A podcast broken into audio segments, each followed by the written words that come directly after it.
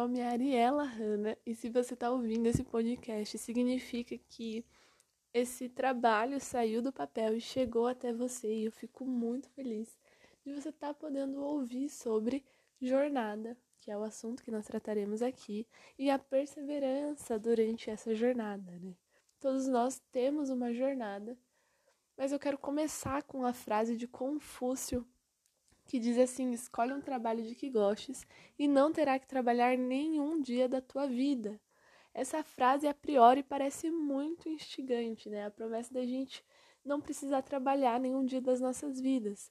E há muitos debates a respeito de vocação e sobre trabalhar com algo que nos dê prazer. No entanto, é, creio interessante a gente discorrer sobre o que de fato é prazer, né? No dicionário, o prazer pode significar sensação ou emoção agradável, ligada à satisfação de uma vontade, necessidade, né? algo que causa júbilo ou satisfação no ser humano. Mas também na neurociência há uma diferença muito clara entre prazer e bem-estar.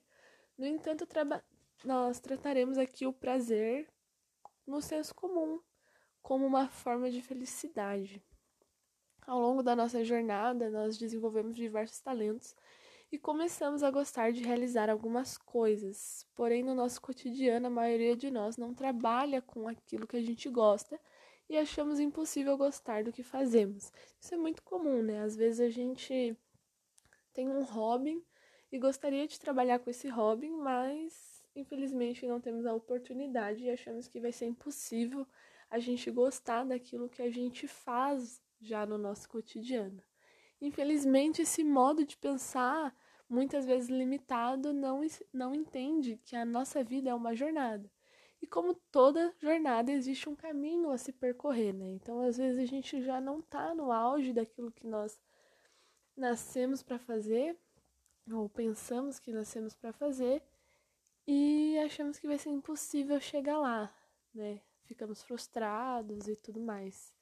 Mas você sabia que o Michael Jordan era um rapaz muito baixo na infância e a maioria dos treinadores não queria treiná-lo, pois não viam nele um potencial o qual hoje ele apresenta? Isso é muito louco de pensar, né? Como será que foi para ele enfrentar a opinião de que não seria um bom jogador devido à sua altura? Eu não consigo imaginar as crises de identidade às quais esse atleta possa ter sofrido mas talvez elas sejam parecidas com a que você tem passado, ou até mesmo as que Paulo passou, né? Talvez você também ainda não foi apresentado a Paulo, mas permita que eu faça isso e conte um pouco da história desse personagem, né? Paulo ele era um homem cheio de convicções, ele nasceu em Tarso, na Cilícia, atual Turquia.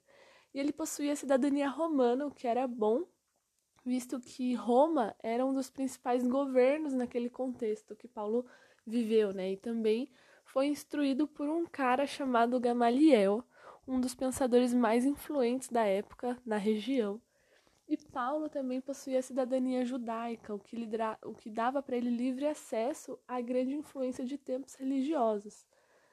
Então pensa só que Paulo era cheio de privilégios, né? Porque ele possuía a melhor educação, ele possuía é, influência no âmbito religioso do governo atual, né? além de ocupar uma posição de respeito dentre os poderes da sociedade. E o que faz um homem que tem essa influência em todos os âmbitos sociais, tanto educacional, quanto no governo, quanto na, no âmbito religioso também do lugar, o que faz um homem como ele dizer que considera todas as coisas como esterco? Isso é muito louco da gente pensar. E o que leva né, essas pessoas bem-sucedidas em sua vida a caírem em uma crise existencial e perceberem que nada do que fizeram de fato traz algum sentido para elas. Como eu já argumentei acima, acredito que muitas vezes esquecemos que estamos passando por um caminho e essa jornada, na maioria das vezes, não será fácil, pois um ganhador ele é feito de conquistas. Mas é interessante pensar que muitas vezes colocamos a nossa felicidade em coisas momentâneas ou irreais nos deixamos ter a experiência de algo sem ao menos de fato praticá-lo. Isso é uma coisa que vale a pena pensar. No artigo A Obra de Arte na Era da Sua Reprodutibilidade Técnica, publicado em 1955 por Walter Benjamin, vai dizer como os meios de produção de arte são altamente utilizados pelas indústrias de massa e os indivíduos se permitem deixar de sentir de fato as coisas. Como, por exemplo, caminhar em um jardim florido com a pessoa amada e permitir apenas assistir alguém realizando essa ação e se satisfazer com isso.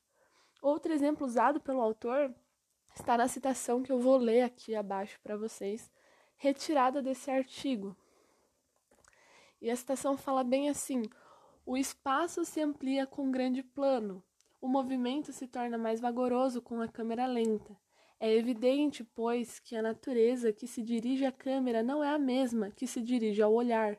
A diferença está principalmente no fato de que o espaço em que o homem age conscientemente é substituído por outro em que sua ação é inconsciente. Se podemos perceber o caminhar de uma pessoa, por exemplo, ainda que em grandes traços, nada sabemos em sua compensação, sobre sua atitude precisa na fração de segundo em que ela dá o passo.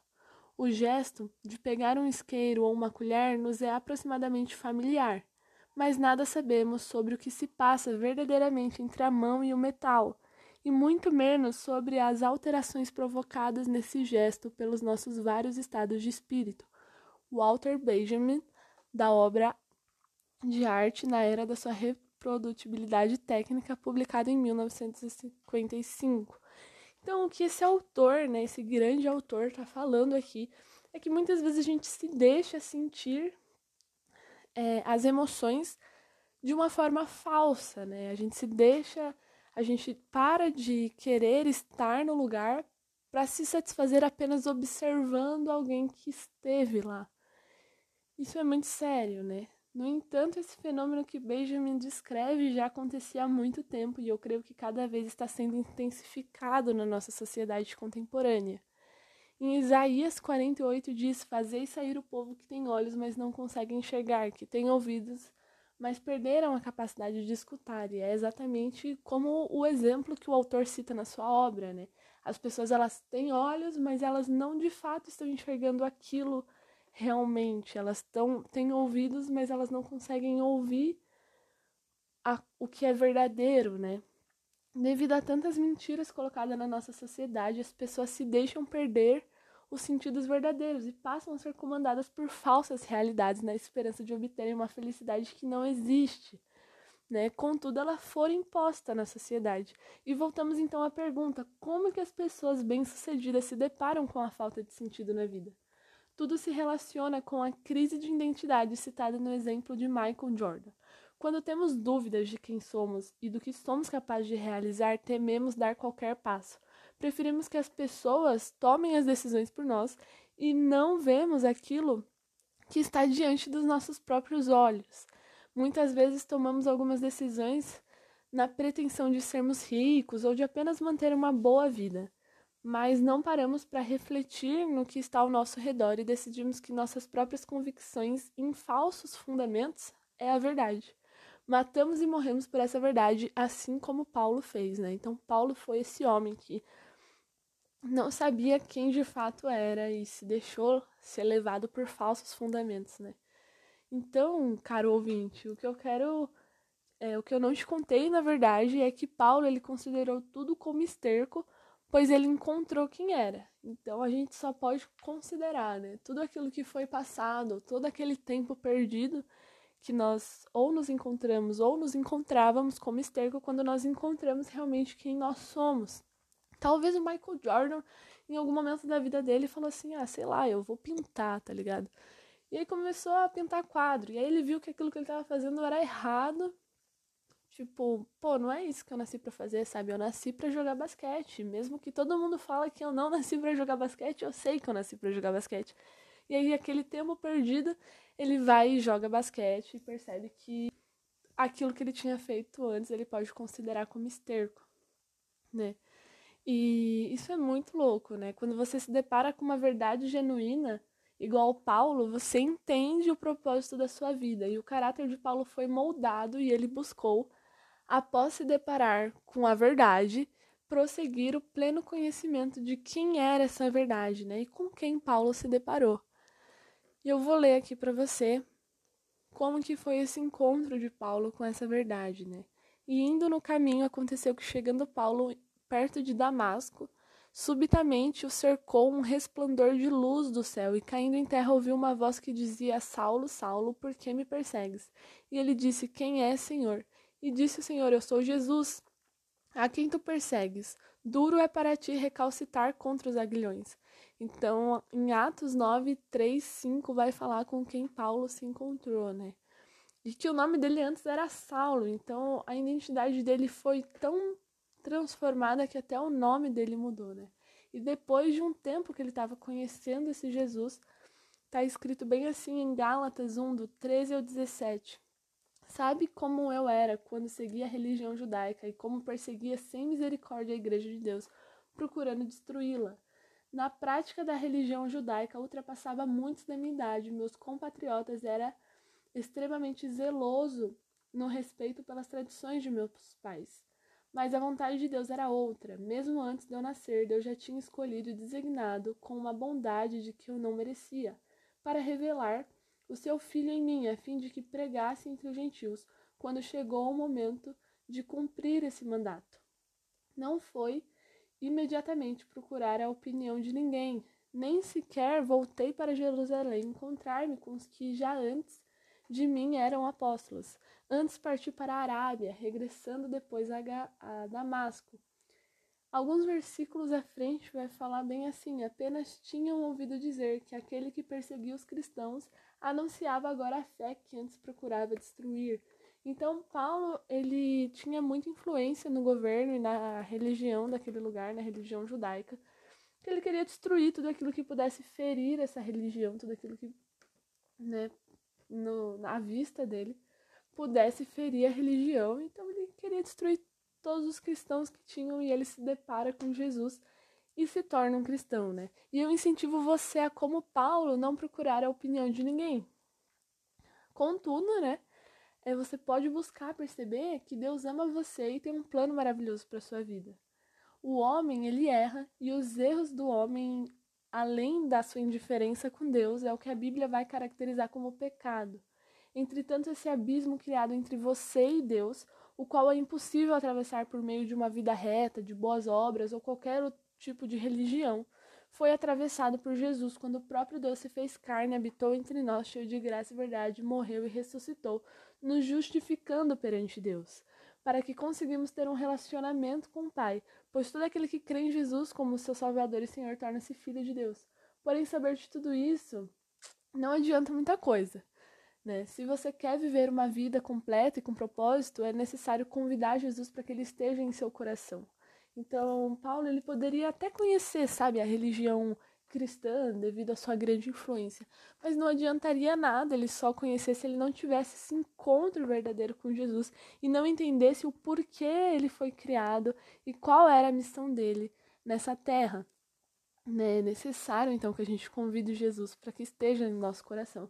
Se você decidir ser uma pessoa que sai dessa área de observação e percorre uma jornada para ser um ganhador, se você quer isso para sua vida da mesma forma que Paulo teve, então é muito simples, é só você repetir uma oração que eu vou exemplificar agora para você. Jesus, reconheço o Senhor como Salvador e Senhor. Abra o meu coração para que você esteja nele. Mostre-me a minha identidade e todo o potencial que você colocou em mim. Que o Senhor faça de mim a pessoa que deseja que eu seja. Amém. Nunca se esqueça que a gente vive uma jornada, né? A nossa vida ela é uma jornada e vão haver momentos difíceis, momentos onde nós entraremos numa crise existencial, da mesma forma que Paulo e da mesma forma que o Michael Jordan entrou numa crise existencial. Mas só há um que pode revelar sua verdadeira identidade, essa pessoa é Jesus. Mas a partir do momento em que você encontra a sua identidade, você passa a ter um alvo, um foco, um objetivo de vida, né?